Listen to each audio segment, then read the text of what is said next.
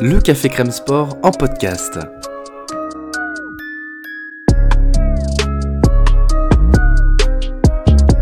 Actualité, analyse, débrief, le CCS, c'est LE média qui vous permet de comprendre le sport.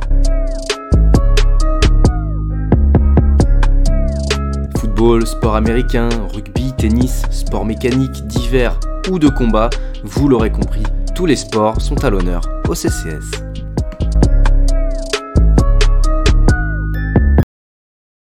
Bonjour à toutes et à tous. On se retrouve pour une quatrième review Formule 1 de la part de la rédac euh, CCS Sport Mécanique. On va revenir sur la saison des flèches vertes.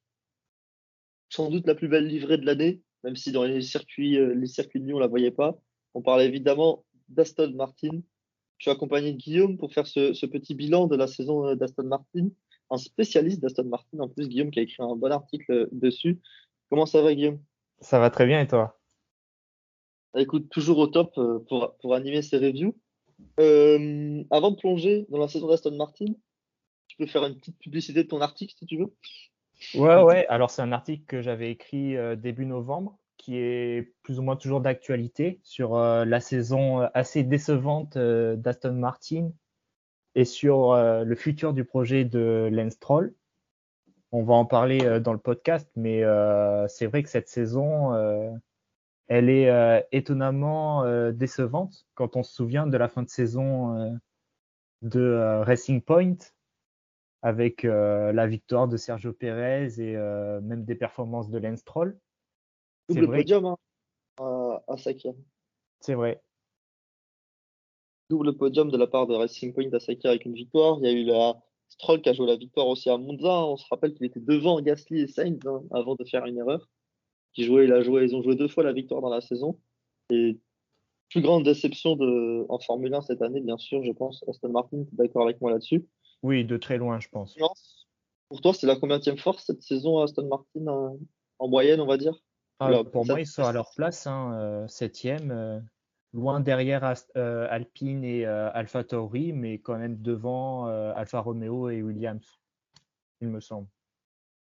Donc, euh, on est, d'accord. Après, c'est tombé bien bas. Hein. À Jeddah, par exemple, euh, c'est pas la septième force, c'est plus la neuvième force carrément. Quand tu vois que ça, fait, ça se qualifie 17-18 euh, bah, et qu'en course, c'était pas beaucoup mieux non plus. Mais par contre, il y a eu quand même un très bon run de la part d'Aston Martin, ce qui leur a permis de marquer de gros points et de faire semblant d'être dans la lutte pour la cinquième place tout au long du début de saison. Et Monaco et Bakou, les deux circuits urbains, ça a performé la voiture c'était sans doute la quatrième force à Monaco, Aston Martin derrière Ferrari en 1, Red Bull en 2 et Mercedes en 3, on va dire. Alpha Tauri était aussi dans, cette discussion-là, voire même la McLaren. Mais c'était une sacrée force sur les circuits urbains, la Aston Martin.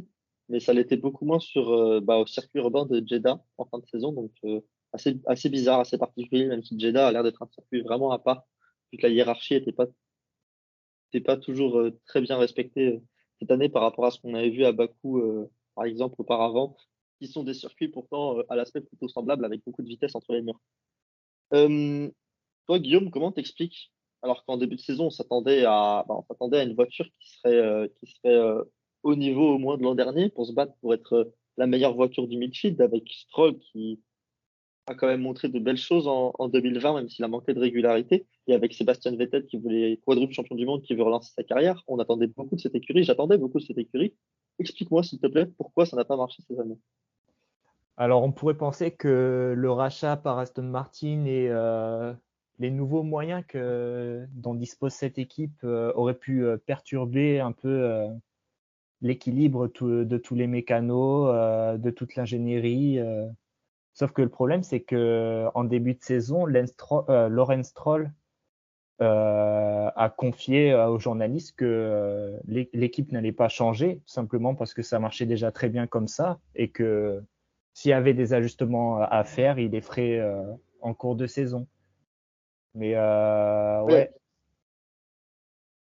Il y a un point moi que j'ai que j'ai lu à plusieurs endroits, c'est que c'était la Mercedes Rose qu'on appelait en, en 2020 et du coup ils ont fait une refonte un petit peu de de l'aspect euh, de l'aspect visuel et aérodynamique de la voiture pour pas qu'on l'appelle Mercedes verte euh, cette année. Est-ce que du coup ça a influé sur les performances? Honnêtement, c'est possible, sachant que Mercedes n'a pas trop perdu en performance, mais je sais pas.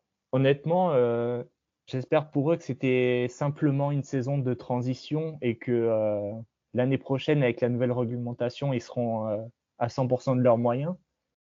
Parce que là, on va dire que c'est un avertissement par rapport à l'année prochaine. Si, euh, si vraiment le mélange fonctionne pas avec euh, Aston Martin, euh, moi, ça me paraît très compliqué. Surtout que là, on a eu un changement de pilote avec Perez et Vettel.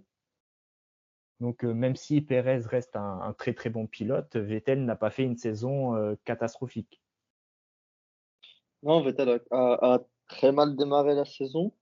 Il a quand même réussi à capitaliser sur plusieurs opportunités intéressantes, même s'il y a des moments assez tristes. Il y a le, le podium perdu à Budapest, le spin à Silverstone alors qu'il était septième. Dans le sprint, c'était en sprint ou en course qu'il a spin? En sprint, je crois, si je ne me trompe pas. En tout cas, je sais qu'il a fait un tête qui, euh, bah, qui lui coûte des points, tout simplement. Stroll, lui, a quand même montré la régularité qu'on attendait de lui depuis bien longtemps cette saison. Même si c'était difficile, on a vu quand même que la voiture n'était pas la, plus agréable à piloter. On avait plusieurs crashs en, en de la part de Stroll, euh, bah, plusieurs erreurs aussi de Sébastien Vettel cette saison. On sait que c'est l'une des deux écuries qui ont été les plus touchées euh, d'un point de vue technique par la nouvelle réglementation du championnat de la saison avant, puisque bah, la FIA avait certaines réglementations pour euh, réduire l'écart avec Mercedes, entre Mercedes et les autres écuries, puisque le but était de de couper un petit bout de fond plat et d'obliger la voiture à être un petit peu piquée vers l'avant pour compenser, ce que Mercedes ne fait pas, parce que Mercedes a une voiture plate.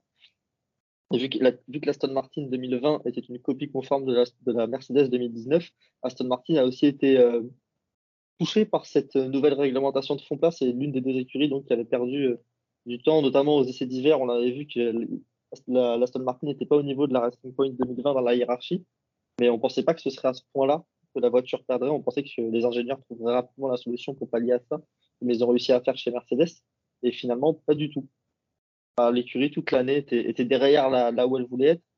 Et en plus, a connu quand même, je pense, un sacré coup d'arrêt à Budapest en perdant 18 gros points comme ça. Parce qu'avec les 18 points pris à Budapest, il serait resté dans la bataille à la cinquième place.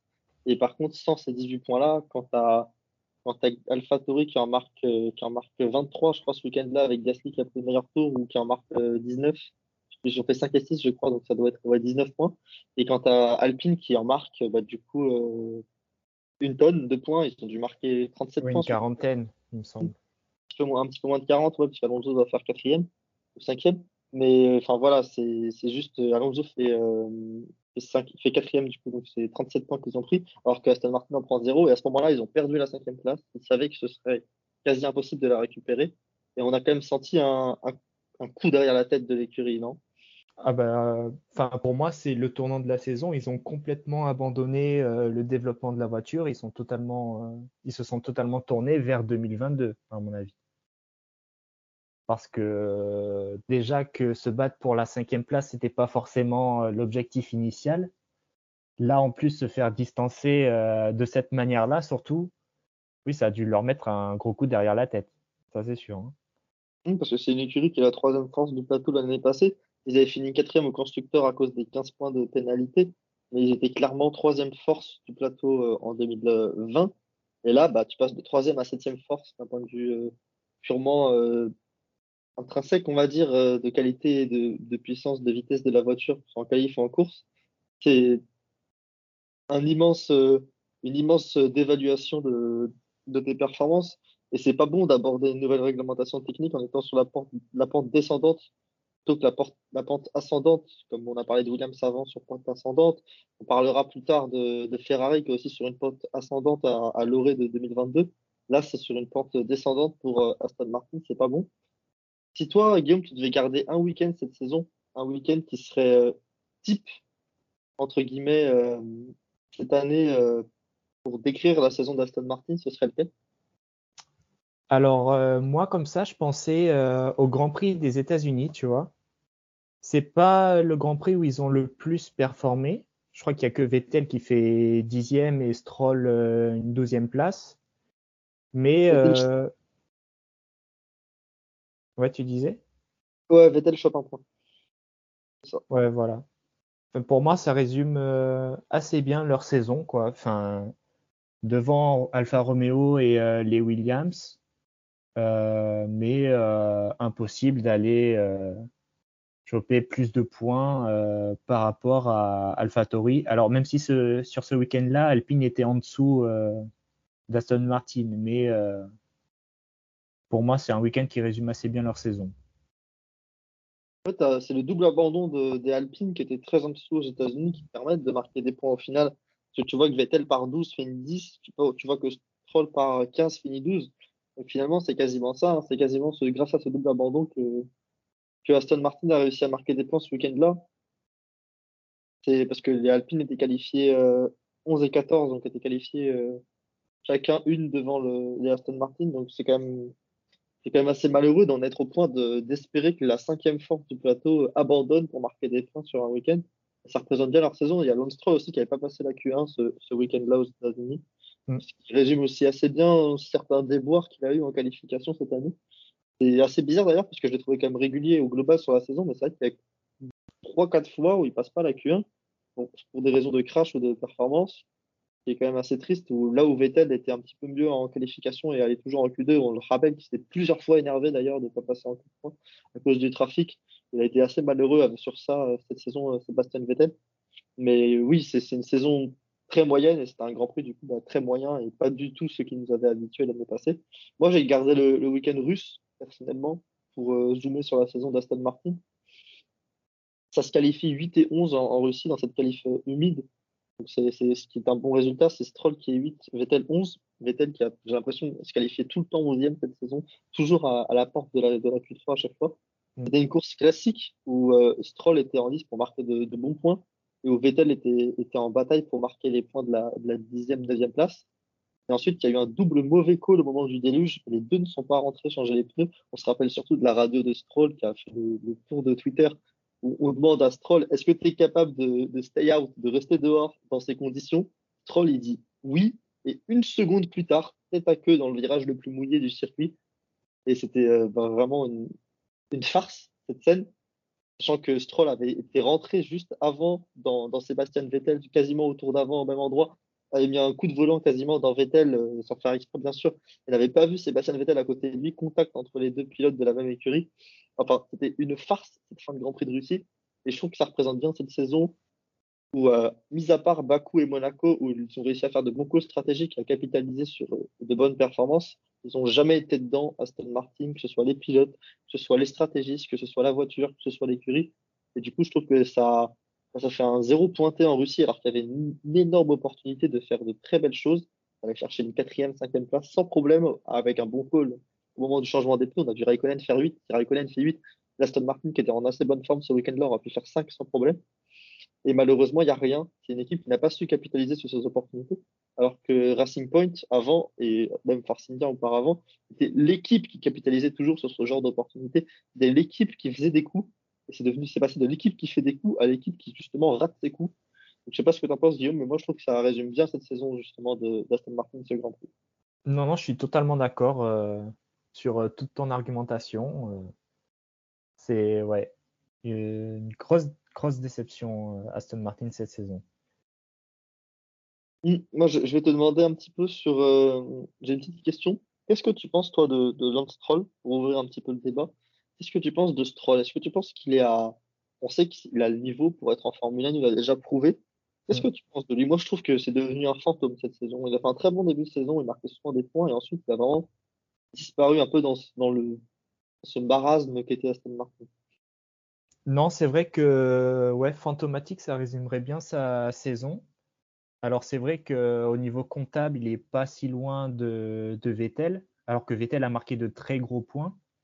Mais euh, c'est vrai que Lance Stroll euh, a jamais pu euh, aller au-delà d'une huitième place, il me semble.